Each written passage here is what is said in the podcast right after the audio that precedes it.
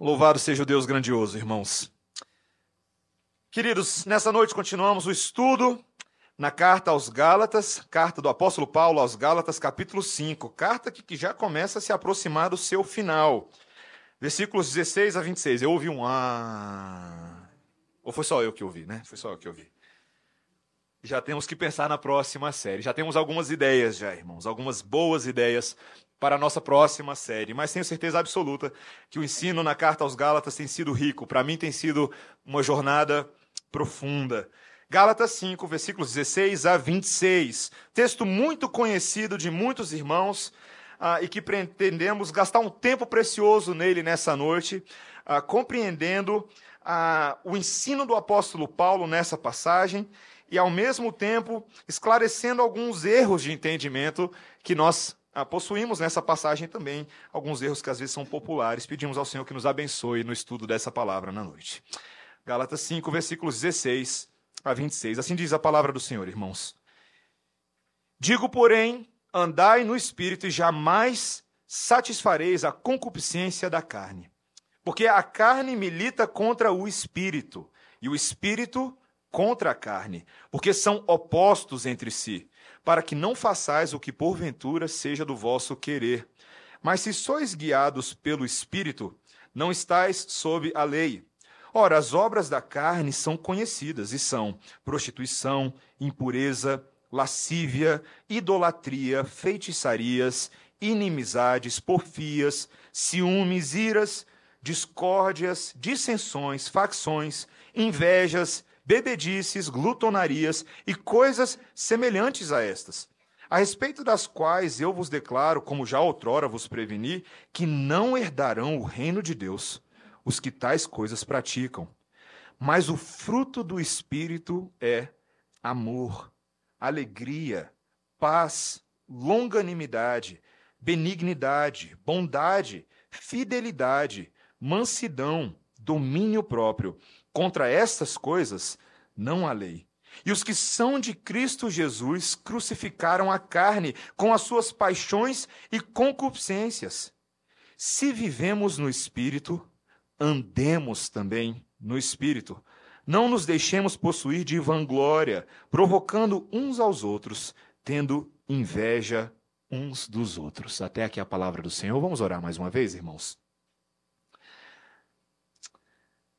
Senhor, quão maravilhoso é poder ouvir a tua palavra nessa noite. Obrigado, Senhor, pelo privilégio de lermos esse texto que é tão profundo que nos fala tanto, que comunica tanto da tua sabedoria.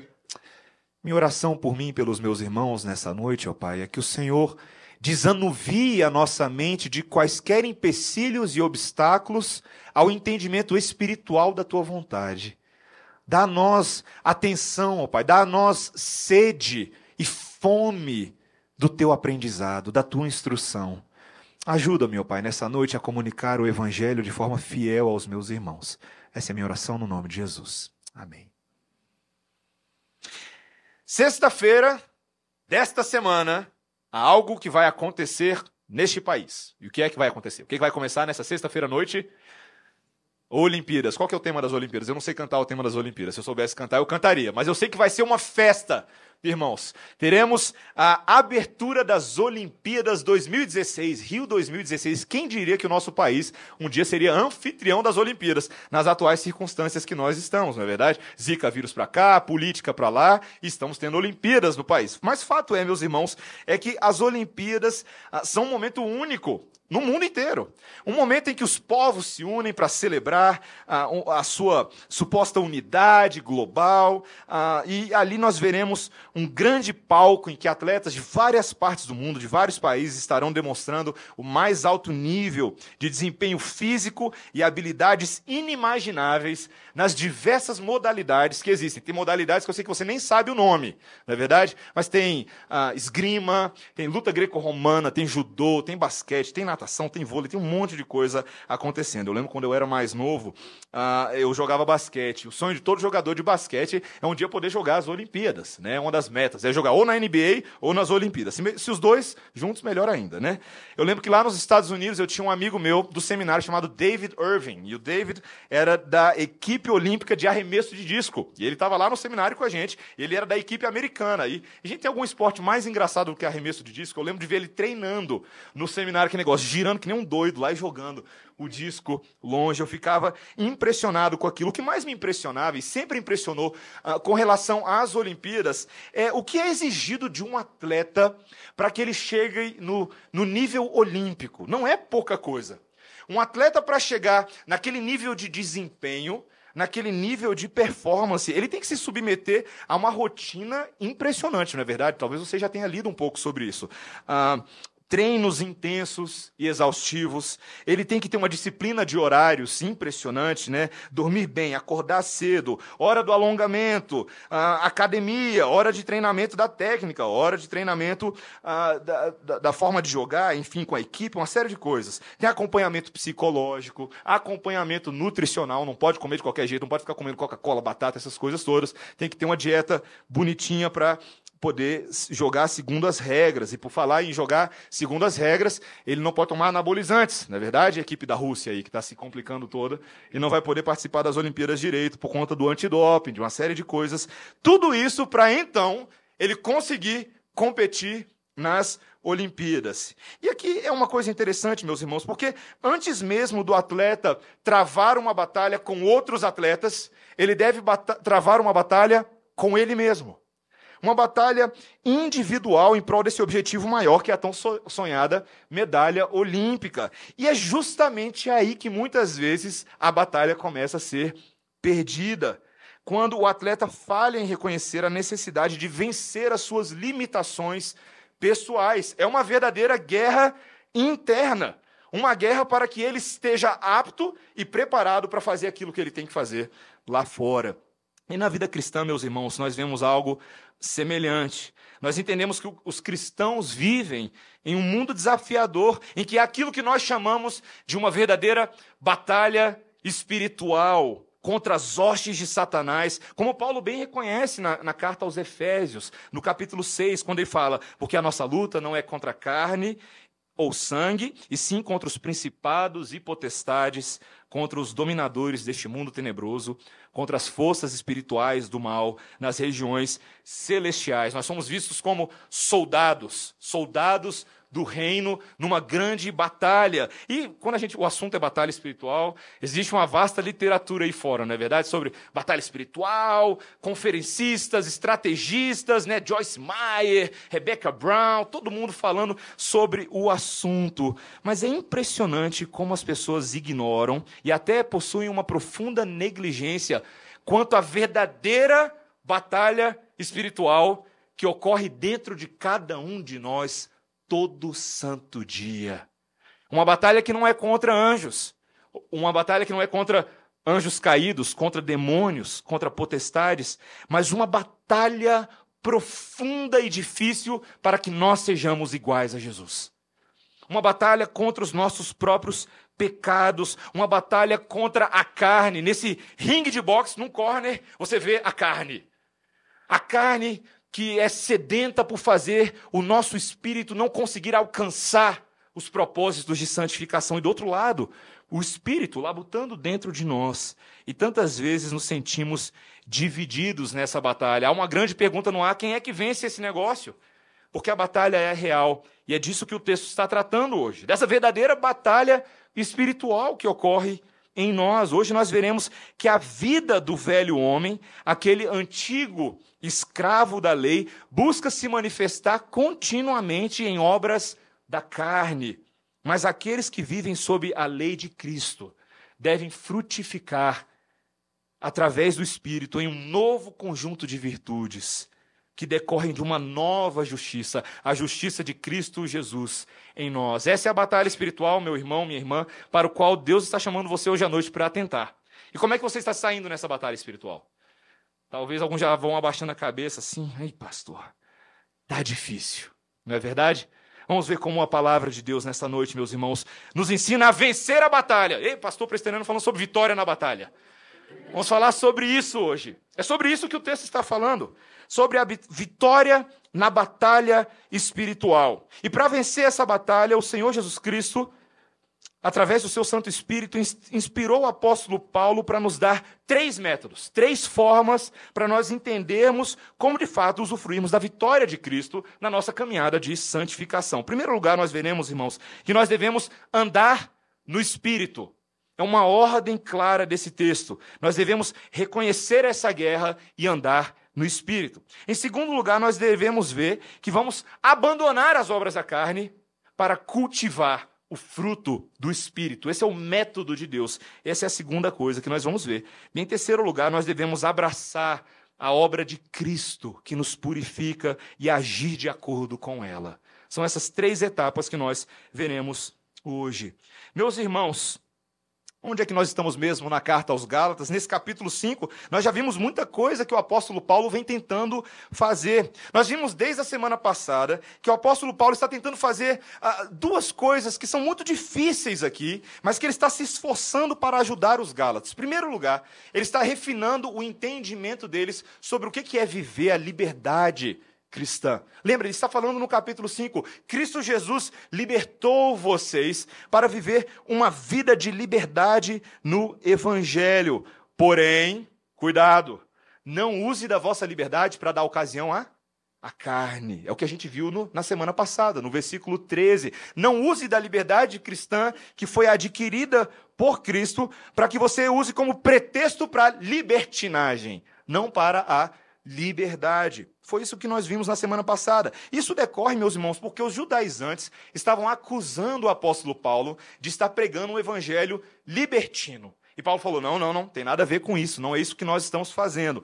Muito pelo contrário, o que nós estamos pregando é uma forma melhor de vida. E essa forma é o quê? O amor. Lembra o que ele fala no versículo 13 e 14? Nós devemos servir uns aos outros pelo amor, e assim nós vamos cumprir toda a lei de Deus, a lei de Cristo. Esse era o objetivo da lei: servir ao próximo como a nós mesmos, amar o próximo como a nós mesmos. E em terceiro lugar, Paulo nos exortou na semana passada que nós deveríamos ter cuidado para não nos devorarmos. Quando não equilibramos bem o amor nas nossas vidas, passamos a agir como verdadeiras sucuris evangélicas, não é verdade? Querendo nos engolir uns aos outros, devorar uns aos outros, se nós agimos com legalismo, nós fazemos isso. Se nós agimos com libertinagem, com antinomismo, nós também fazemos isso. Temos que ter cuidado. E aqui agora o apóstolo Paulo, meus irmãos, no verso 16, depois de ele ter contrastado a carne com o amor, agora Paulo a contrasta com o espírito. Olha o versículo 16. Digo, porém, andai no espírito, e jamais satisfareis a concupiscência da carne. Eu gosto desse uso dessa conjunção adversativa, porém. Paulo está oferecendo agora mais uma ajuda. Veja, não é a vida da carne, é a vida do espírito. E Paulo gastou um bom tempo já na carta aos Gálatas, dando para a gente uma teologia do Espírito. Lembra? Lá no capítulo 4 ele falou: olha, vocês foram adotados em Cristo Jesus, e agora vocês têm o selo do Espírito. Lembra? O selo da garantia de que a obra de Cristo é aplicada a vocês. Agora vocês são filhos adotivos de Deus. E tem o Espírito dentro de vocês que clama com o Espírito de vocês, Abba, Pai. Esse Espírito é o selo de garantia de Deus de que vocês são herdeiros das promessas que foram feitas a Abraão as quais ele recebeu pela fé. É isso que Paulo gastou um bom tempo falando lá no capítulo 4. Mas o segredo aqui, meus irmãos, é entendermos que o Espírito Santo é mais do que um selo de garantia. O Espírito Santo é muito mais do que a garantia de uma realidade futura. Entenda isso. O Espírito Santo é o próprio Deus vivo agindo dentro de você agora, neste exato momento, dinamicamente, continuamente, diariamente. Então, Paulo está dando para a gente o primeiro grande segredo para se começar a vencer essa batalha: entender que nós devemos andar no espírito. Isso é um imperativo. Veja o que o texto diz claramente: andai no espírito. Veja, Paulo não está falando assim, olha, quem sabe se você ah, decidir aí, ó, se não deu certo aqueles livros de autoajuda que você leu, talvez andar no espírito é uma solução viável para você viver a vida cristã. Não é isso que o apóstolo Paulo está falando. Ele está dando uma ordem ao povo de Deus: ande no espírito, e assim você jamais satisfará as concupiscências da carne. É uma fórmula de sucesso. É uma espécie de Herbalife da vida cristã, só que dá certo. É algo que funciona de verdade, que não fica no campo das promessas. E funciona mesmo, meus irmãos, porque a garantia é dada pelo próprio Deus. É Deus quem está falando isso para nós. Andem no espírito. E se vocês fizerem isso, vocês jamais satisfarão as concupiscências da carne. Mas o que, que significa andar no espírito? Essa ideia de você andar é um padrão que aparece bastante na Bíblia é a forma como alguém se conduz na vida. E andar no espírito para Paulo, na teologia de Paulo, em todas as suas cartas, tem a ver com pelo menos duas coisas: tem a ver com direção e capacitação. Direção e capacitação. Direção é tomar decisões e fazer escolhas de acordo com a orientação do Espírito Santo. É como se o Espírito Santo fosse uma espécie de GPS para a gente. Sabe o GPS do carro? Você coloca lá as coordenadas e o GPS te leva para a igreja presteriana semear. E você chega lá, certo? Ele diz onde você deve virar, o balão que você deve fazer e por aí vai. Tem GPS aí que não funcionam muito bem e levam você lá para o meio do lugar onde você não quer chegar. Não é verdade? Mas o Espírito Santo não é assim. Porque as direções dele são direções seguras que procedem da sabedoria divina. Ele nos guia em caminhos certeiros. Ele não dá seta fora. Ele sempre nos dá seta certa. E o Espírito Santo é altamente confiável. Ele faz isso conosco. Mas muitas pessoas se perguntam: como é que isso funciona na vida cristã? Na prática. Porque eu já conversei com muitas pessoas que acham que isso é uma coisa meio mística, não é verdade? Que o Espírito Santo é como se fosse uma, uma vozinha, oh, né? E aí ela fala para você assim: cuidado. Né? Ela fala, ela manda um sinal para você e você nunca sabe se é sinal do Espírito Santo. Vocês já viram pessoas que são assim? Pessoas que nunca têm um andar certo porque acham que sempre o Espírito Santo está tentando mostrar alguma coisa. Meus irmãos, a palavra de Deus nos fala que Deus não é Deus de confusão. Deus é Deus de entendimento, de clareza. O Espírito Santo não apenas nos diz por onde você deve seguir, mas ele te dá o mapa inteiro, o mapa onde você deve andar. E esse mapa é o mapa da palavra. O Espírito Santo nos guia na palavra. Isso é o que João Calvino chamou de a doutrina do testemunho interno do Espírito Santo. O testemunho interno do Espírito Santo funciona assim: o Espírito Santo confirma em nossos corações a verdade já revelada na palavra. Ele ilumina os nossos corações, ele quebra os grilhões do nosso coração para que nós cedamos a palavra. Ali estão registrados os princípios, os locais por onde nós devemos andar. Veja, meus irmãos, a vida cristã não é um pozinho de pilim-pim-pim no ar. A vida cristã é algo certo, é algo concreto. O Espírito Santo nos guia nesse mapa, em toda a sabedoria divina. Ele é a base de ação. Mas se o Espírito Santo nos desse apenas direção, nós mesmo assim não seríamos capazes de vencer essa batalha. Muitas vezes eu e você sabemos o que é a coisa certa a fazer, não é verdade? Não é verdade? Você se depara com essa realidade? Tem várias vezes que você peca e você sabe conscientemente que você não deveria estar fazendo aquilo porque a Bíblia fala para você não fazer. Não é verdade? Mas você acaba fazendo mesmo assim. E o que a Bíblia nos diz é que o Espírito Santo não apenas nos dá direções, mas ele também nos empodera, ele nos capacita. Ele nos dá força para não pecar. Veja, ele nos guia e ele nos capacita. E isso é necessário, meus irmãos, porque essa luta é uma luta muito grande. Veja o versículo 17. Porque a carne milita contra o espírito, e o espírito contra a carne, porque são opostos entre si, para que não façais o que porventura seja do vosso querer. Paulo está utilizando aqui realmente uma linguagem militar, de militância. Há uma guerra entre a carne e o espírito. Existe uma oposição entre eles, porque eles possuem objetivos diferentes. São exércitos diferentes, cada um tentando atender os propósitos das suas nações: a nação da luz e a nação das trevas. E isso ocorre dentro de nós. Veja que Paulo, quando ele começa a ilustrar essa queda de braço que acontece entre os dois, ele reconhece algo que nós muitas vezes falhamos em reconhecer: de que o pecado tem força. Já pararam para pensar isso? Existe uma certa teologia triunfalista nos púlpitos evangélicos dos nossos dias que vai pela seguinte linha: eu piso na cabeça do diabo, eu, eu arranco o rabo da serpente, eu faço o que eu quiser, falhando em reconhecer o que a Bíblia reconhece, de que há uma força considerável no lado das trevas. O pecado exerce uma influência grave em nós. E quando nós falhamos em reconhecer isso, muitas vezes não sabemos adequadamente lutar contra isso. E é por isso que, meus irmãos, o apóstolo Paulo gasta tanto tempo nas suas cartas falando de como nós somos atletas, como nós somos soldados. Ele falou isso a Timóteo. Ele falou: Timóteo, você é um atleta, você é um soldado, e por isso você precisa de disciplina. Meus irmãos, para nós lidarmos com o pecado, nós precisamos de disciplina.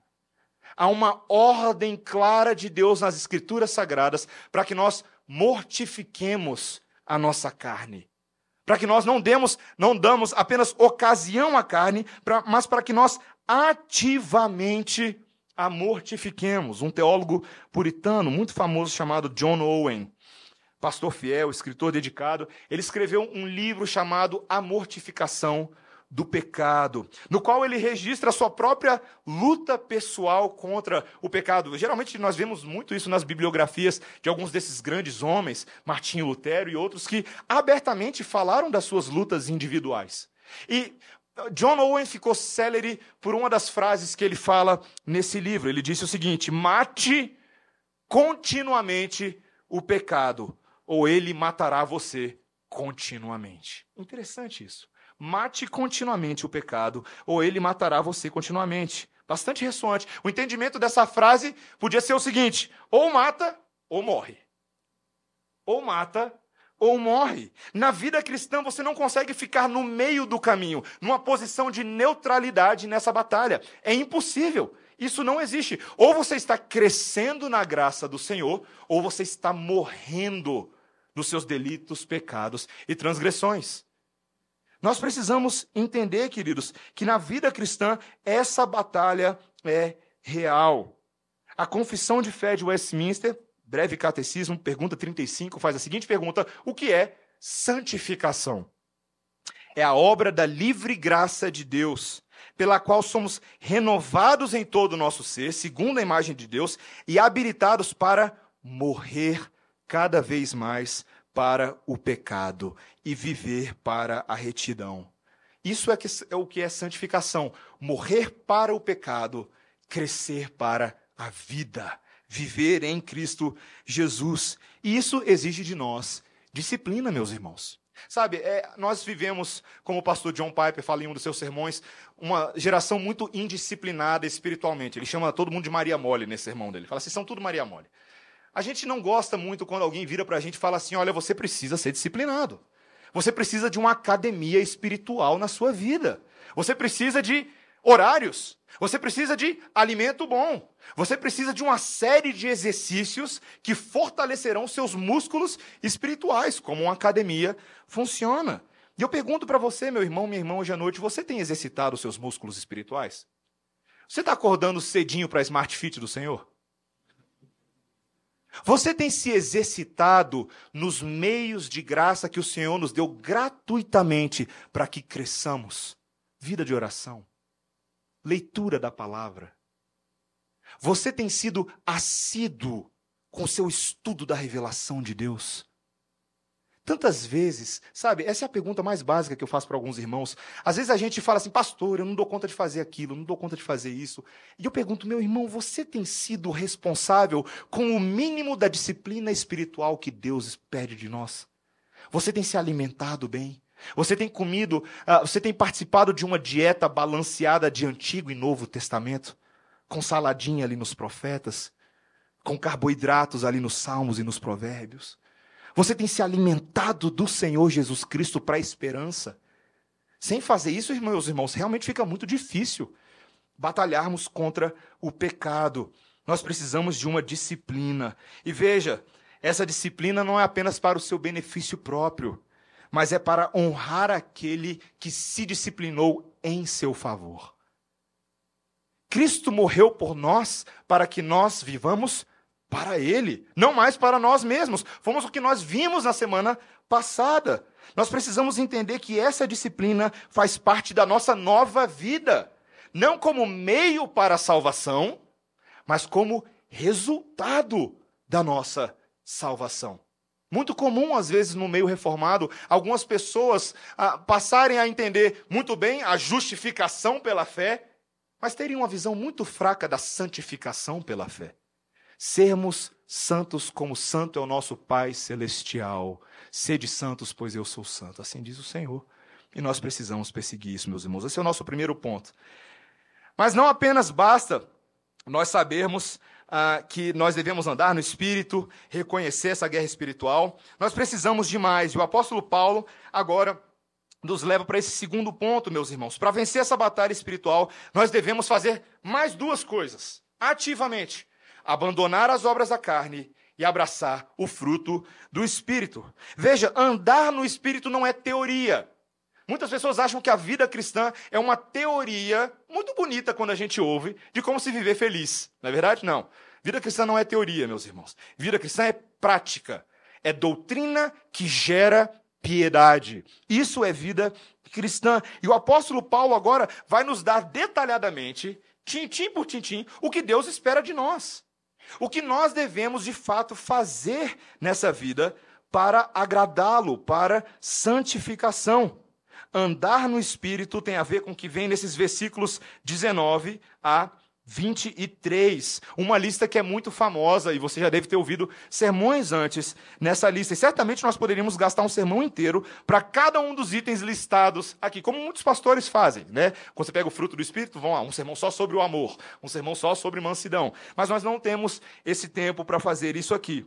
Mas o objetivo também de nós não gastarmos muito tempo individualmente é porque a, o que eu entendo aqui é que o apóstolo Paulo não queria que nós gastássemos apenas tempo individual individualmente nessas coisas, mas para que nós entendêssemos o panorama da vida cristã. E é por isso que ele, ele nos dá uma lista de exemplos. E aqui nós vamos olhar bem essa lista, meus irmãos. Ele começa com uma lista das obras da carne. E tanto, tanto essa lista da carne quanto a lista do espírito visam, nessa noite, confrontar a mim e a você na nossa própria vida espiritual. Você não veio aqui hoje à noite apenas para ouvir informações sobre a palavra de Deus. Você veio para ser confrontado por Deus. E à medida que nós dermos uma lida nessa lista, eu peço a você que comece a comparar e a medir a sua saúde espiritual a partir dessa lista. Nessa primeira lista das obras da carne, ele lista 15 pecados que se subdividem em mais ou menos quatro grupos. O primeiro grupo é o grupo que diz respeito aos pecados relativos à sexualidade, ao sexo. São os três primeiros, ah, as três primeiras obras da carne. Depois, as duas seguintes dizem respeito aos falsos deuses, ou idolatria.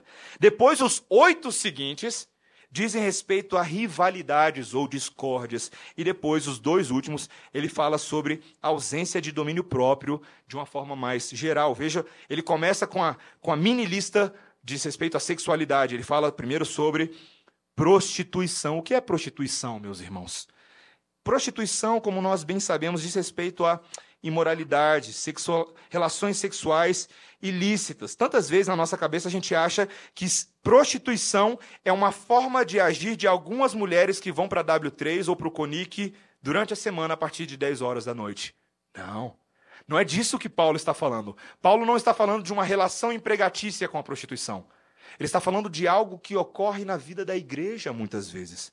Quando muitas pessoas se deixam levar pelo espírito do nosso tempo, dos nossos dias, e acabam se envolvendo nessa distorção do propósito de Deus para a sexualidade, se deixam vender em função de prazeres rápidos, de prazeres temporâneos. Você sabe que no paganismo, a prostituição ela ocupava um espaço muito importante na vida cultural como uma expressão religiosa.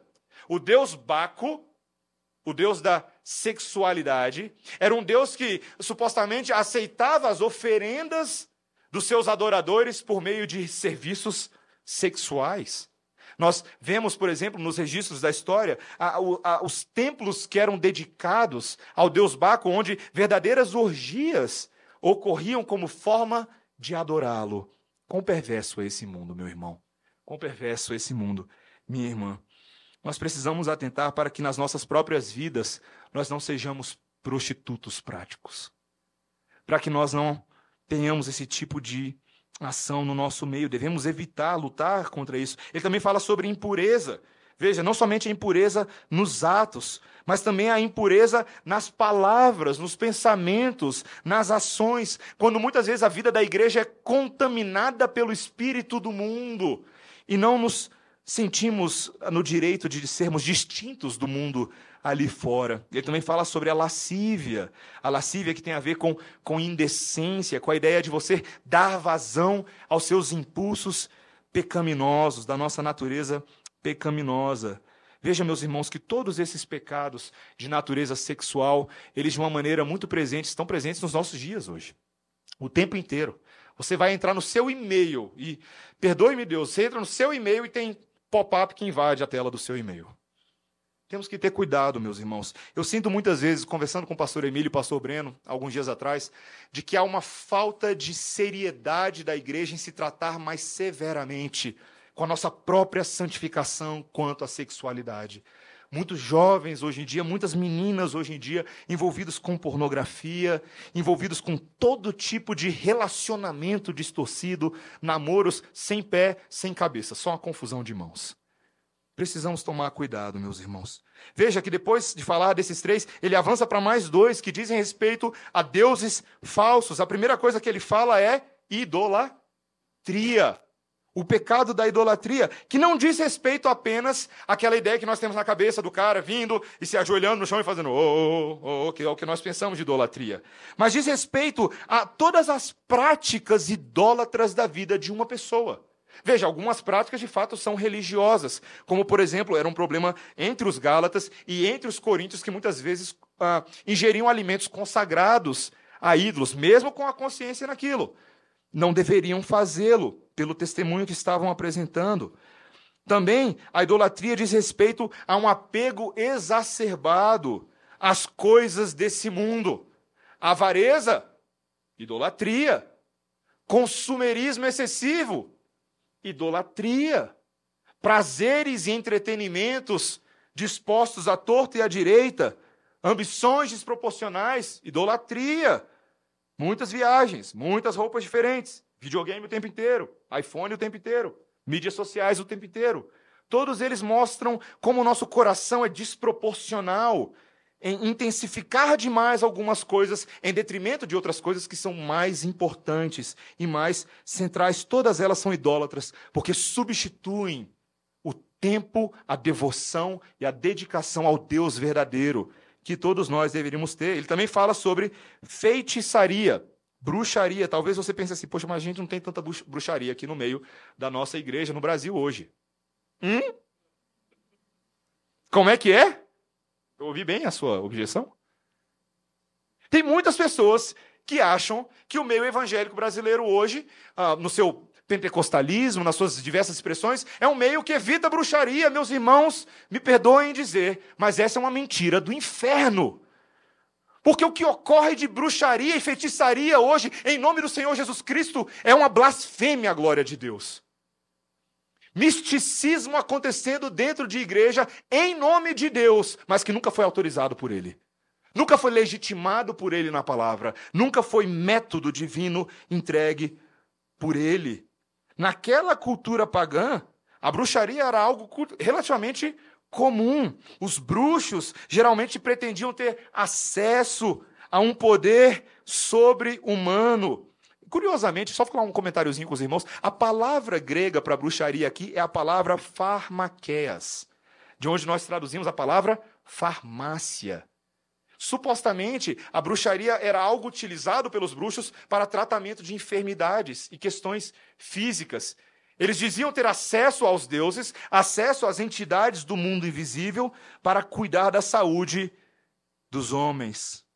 Você já viu isso em igreja acontecendo? Você já viu isso em igreja acontecendo? Que tem, que tem pastor por aí que é mais curandeiro do que pastor?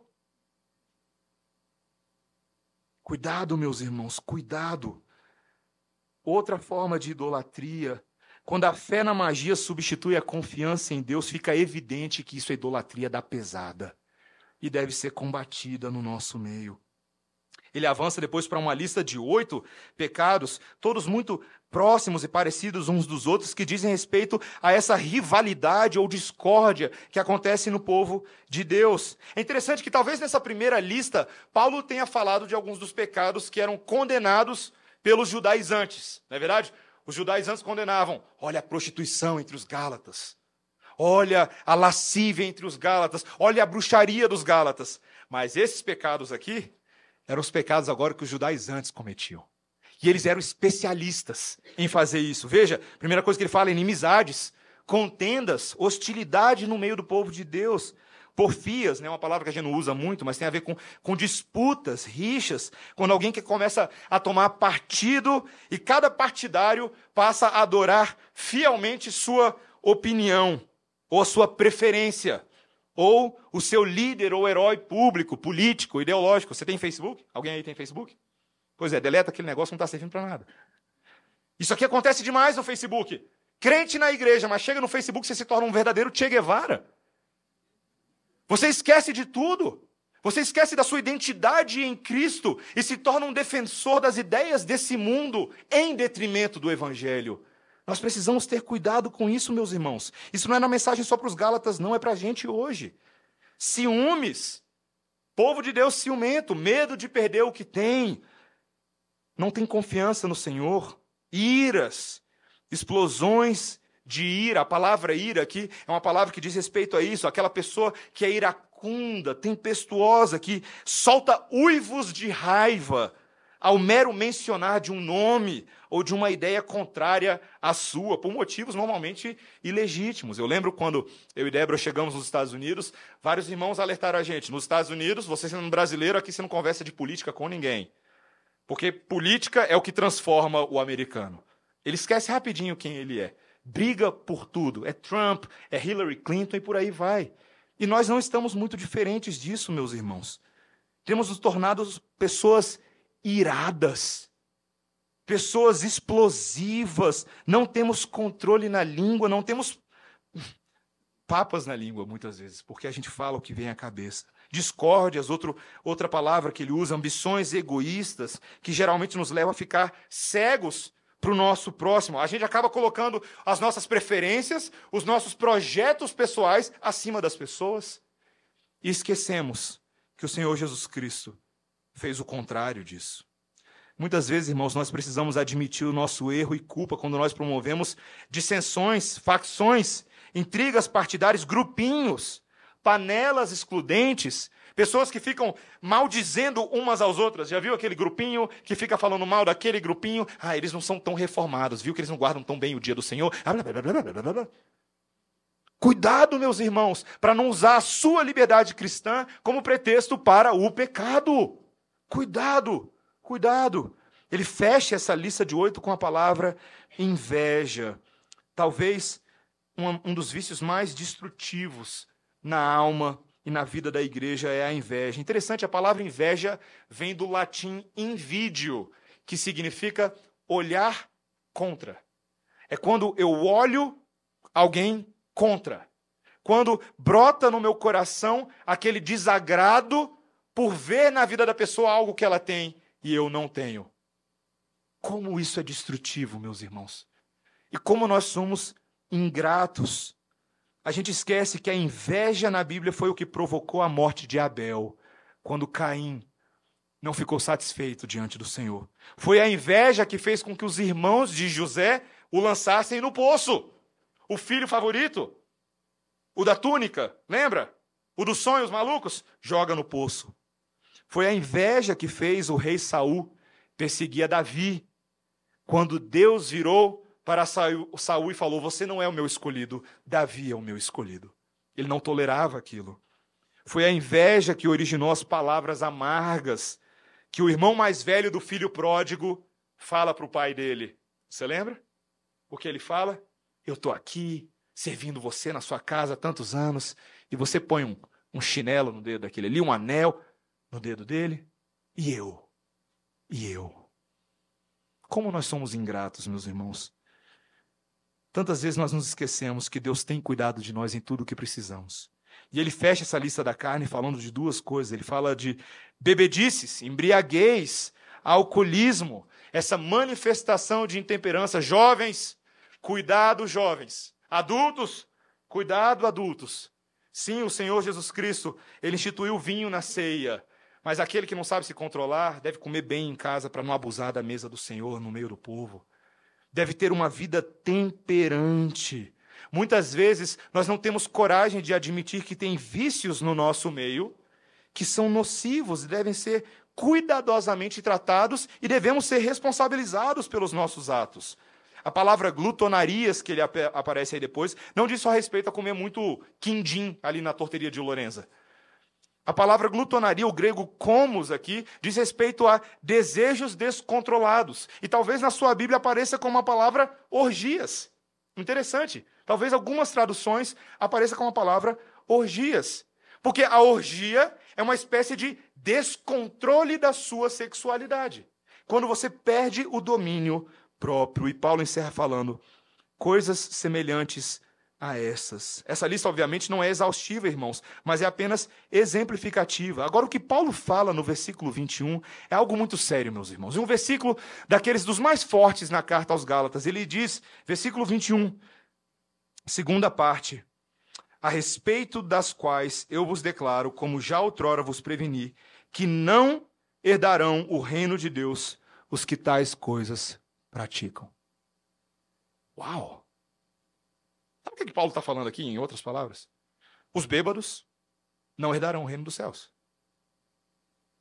Os glutões não herdarão o reino dos céus. Os idólatras, os feiticeiros, os inimigos, os ciumentos, aqueles que causam discórdia, facção, não herdarão o reino dos céus. São daqueles versículos que deixam a gente de cabelinho de pé, não é verdade? Que arrepia tudo. Quando a palavra de Deus, semelhantemente, lá no livro de Apocalipse, fala que esses que cometem essas coisas herdarão o lago de fogo de enxofre, a saber, a segunda morte. O que é que Paulo estava falando aqui, queridos? Será que ele estava falando que você ali, quando você assiste Netflix demais, cuidado, senão você vai para o inferno? É isso que ele está falando? Ele está falando, ó, cuidado que você aí que de vez em quando ah, acaba promovendo um tipo de atitude que você não deveria entre os seus amigos. Cuidado, você vai para o inferno. É isso que Paulo está falando. Você vai perder a sua salvação? Não, não é isso. Não é disso que Paulo está falando. Paulo está falando que existe uma diferença entre aqueles que cometem isso esporadicamente e aqueles que cujo estilo de vida é caracterizado por essas coisas, cuja identidade está nessas coisas. É o que o livro de Apocalipse fala lá na frente.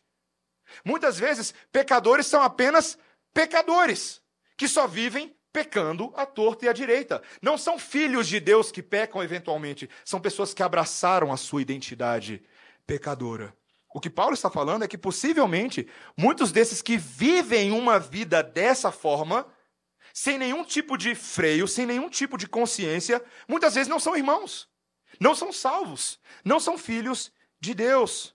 E o que Paulo está fazendo é alertando a mim e a você: cuidado para não ter um estilo de vida semelhante a essas pessoas. Cuidado para não viver dessa forma. Em vez disso, substitua esse estilo de vida pelo que ele fala no versículo 22, primeira parte.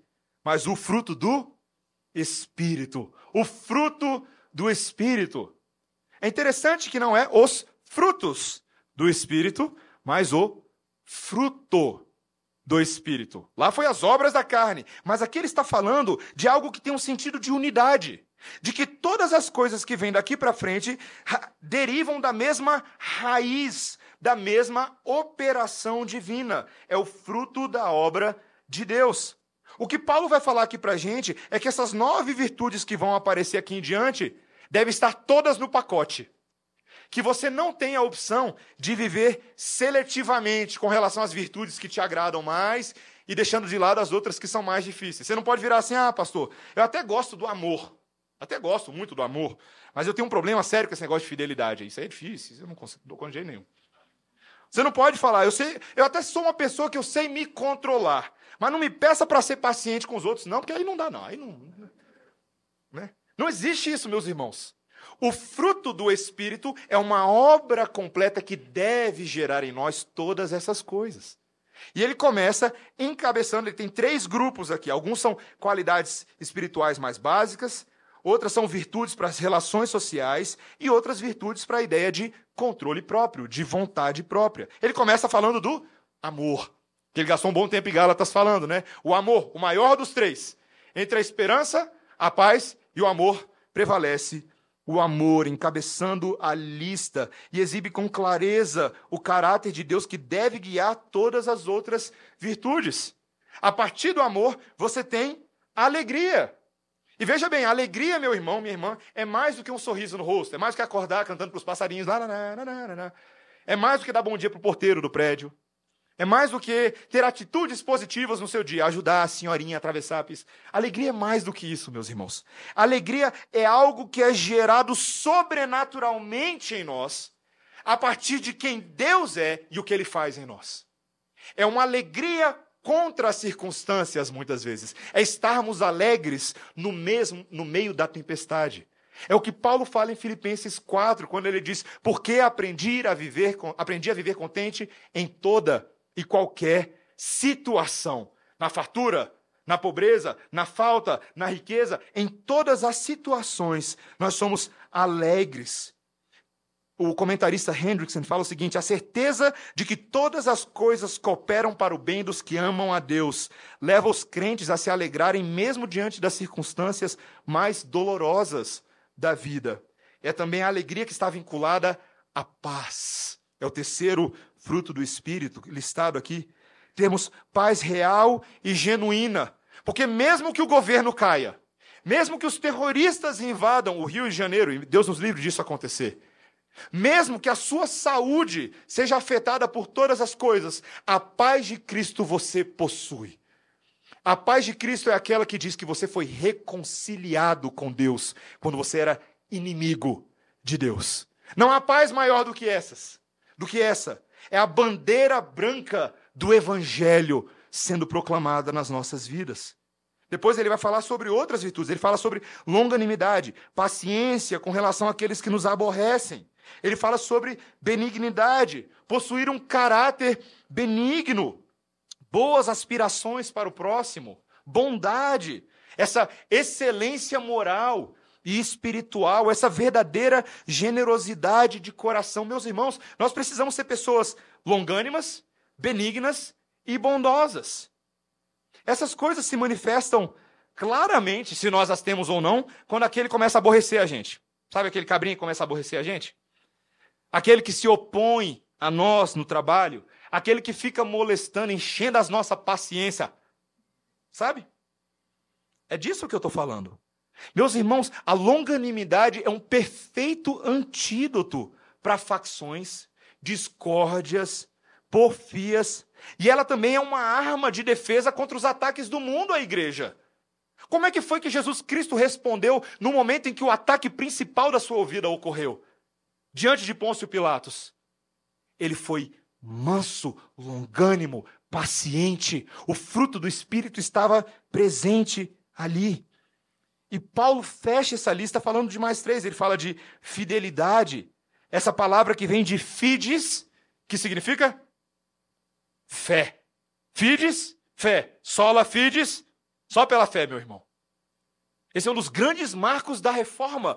Ser fiel tem a ver com a ideia de sermos como Cristo Jesus era, obediente àquele que nos salvou, obediente à palavra de Deus pela fé é ser leal a Deus e leal ao próximo. É sermos pessoas de palavra, pessoas que honram os compromissos que assumiram.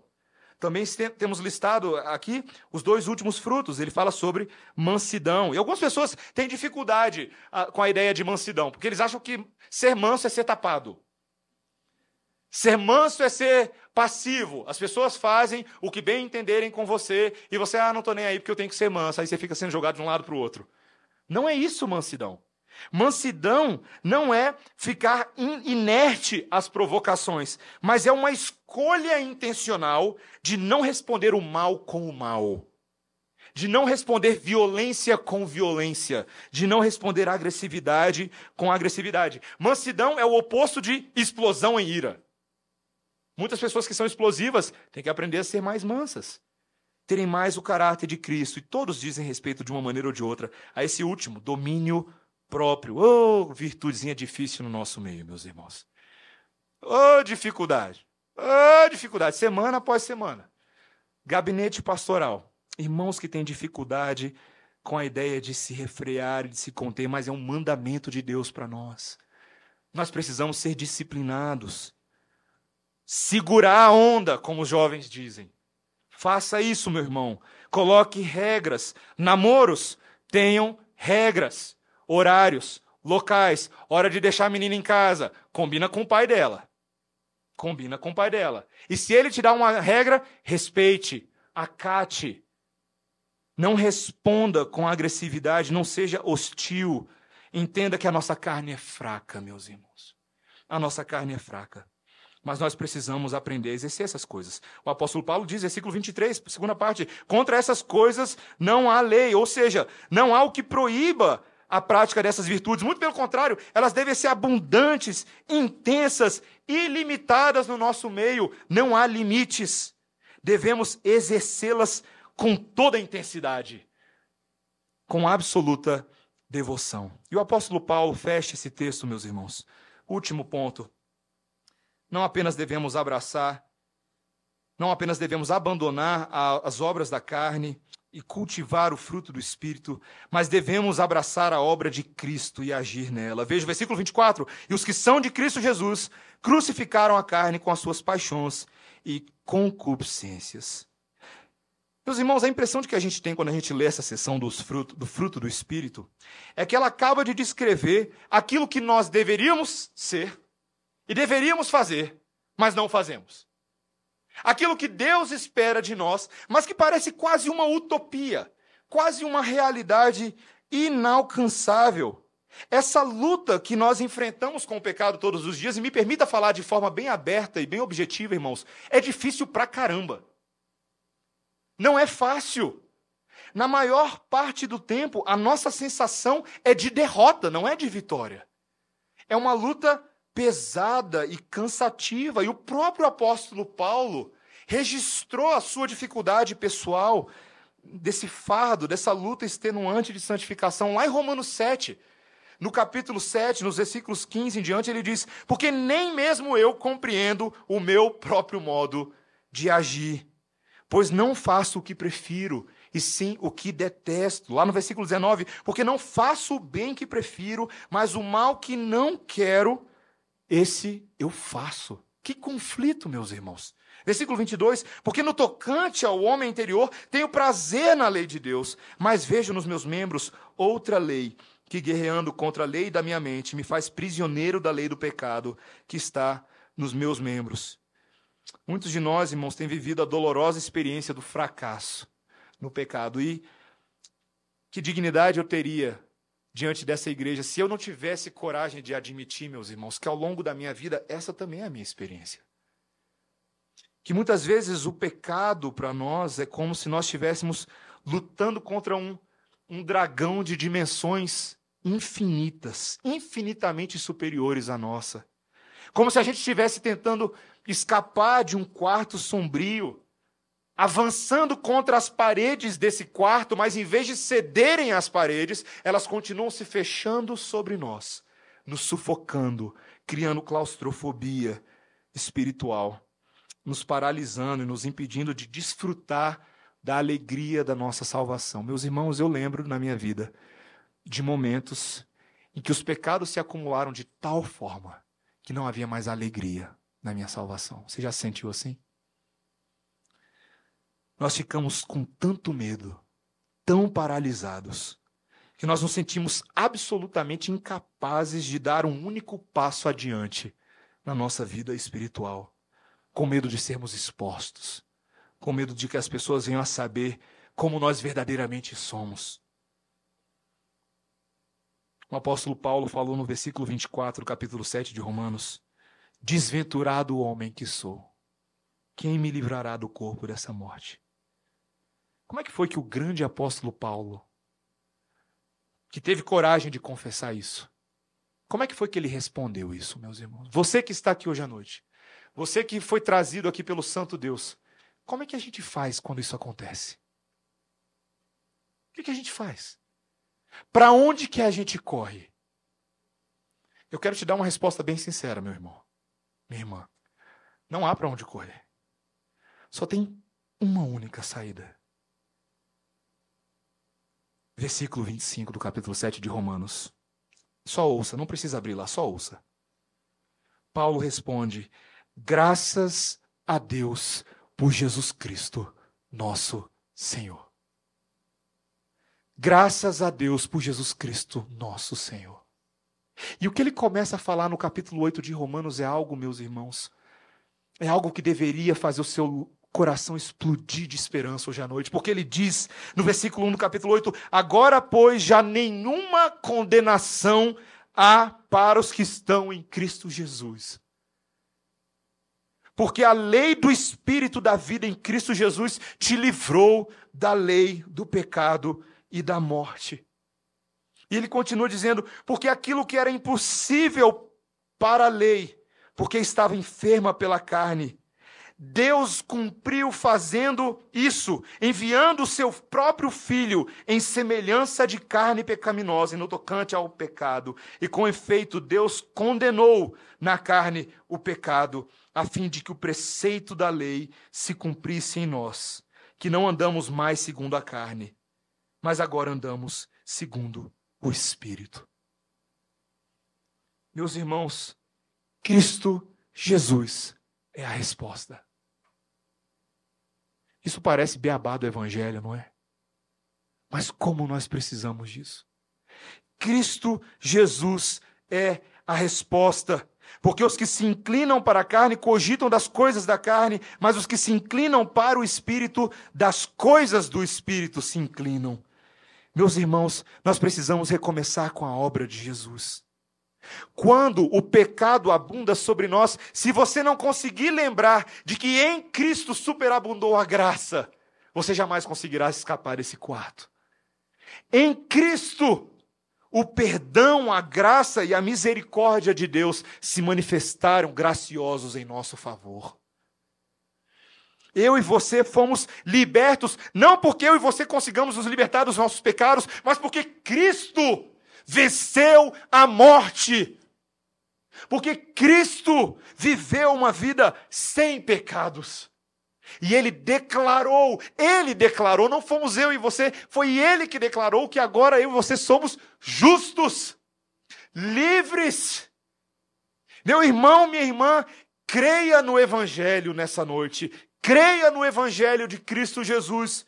O versículo 24 desse texto em que estamos nos diz: E os que são de Cristo Jesus crucificaram a carne com as suas paixões e concupiscências. E ele nos convida nos versículos 25 e 26: Se vivemos no Espírito, andemos também no Espírito. O que a palavra está falando é que é possível você ter o Espírito agora aí mesmo e não estar andando nele. É possível que você tenha toda a obra de Cristo aplicada a você nesse momento e você não está fazendo bom uso dela. É como se você tivesse uma carteirinha de estudante para comprar meia no cinema. Mas toda vez que você vai comprar ingresso na porta do cinema, você paga inteira. Porque você deixou a carteirinha em casa. Você tem aquilo. Faça bom uso. Meus irmãos, se nós não entendermos isso hoje à noite, nós não estamos entendendo que tipo de atletas olímpicos do reino nós devemos ser. Veja, nós não somos atletas olímpicos como esses que vão começar a competir sexta-feira, à tarde. Mas nós somos atletas de uma corrida muito mais relevante do que os eventos que vão acontecer nos próximos dias. Nós não somos lutadores de judô, de esgrima, de luta greco-romana, mas nós estamos numa batalha muito mais feroz contra as concupiscências da carne, para viver para a glória do nosso redentor. A grande diferença entre nós e esses competidores que estão ali apenas competindo nos próximos dias é que eles não têm certeza, meus irmãos, se eles vão ganhar uma medalha olímpica. Pois tudo depende do desempenho deles. Eles não sabem se eles vão ser prata, nem ouro, nem bronze, ou se sequer vão chegar ao pódio. Mas eu e você não temos essa dúvida, meu irmão. Porque nós já possuímos uma medalha que não dependeu do meu e do seu esforço. A coroa que nós herdamos dependeu tão somente do nosso herói Jesus Cristo. E ele já correu a, corrida, e ele já venceu. E ele já nos selou para o grande pódio do dia do Senhor. Portanto, fiquemos firmes na fé que anunciamos, o autor de Hebreus fala no capítulo 4, pois temos um grande sacerdote poderoso Jesus, Filho de Deus, o qual entrou na glória, na presença do próprio Deus. Acheguemos-nos, portanto, confiadamente junto ao trono da graça, a fim de recebermos misericórdia e acharmos graça para socorro em ocasião oportuna. Vamos orar. Obrigado, Senhor, pela tua palavra. Que nessa noite tanto nos confronta quanto nos, quanto nos anima palavra que não pode ser atribuída a homens, porque homem algum pode registrar tamanha sabedoria e tamanha esperança. Obrigado, Senhor, porque em Cristo Jesus nós temos o nosso atleta perfeito, o nosso maratonista perfeito, o nosso lutador perfeito, o nosso advogado perfeito, o nosso sacerdote perfeito, o nosso profeta perfeito, o nosso rei perfeito aquele que recebeu a medalha em nosso lugar e aprove a ele, segundo graça e misericórdia, compartilhar dessa medalha conosco. Pai, que essa seja a força espiritual para vencermos essa batalha espiritual, Senhor. Eu te peço por mim e pelos meus irmãos nesse dia. Tem misericórdia do teu povo e aplica sobre nós os benefícios da vitória de Cristo Jesus na cruz. E que nós saibamos ser gratos por isso, Senhor. Ajuda-nos nessa caminhada, em nome de Jesus. Amém. Amém. Vamos ficar de pé, irmãos. Vamos cantar em resposta à mensagem que ouvimos.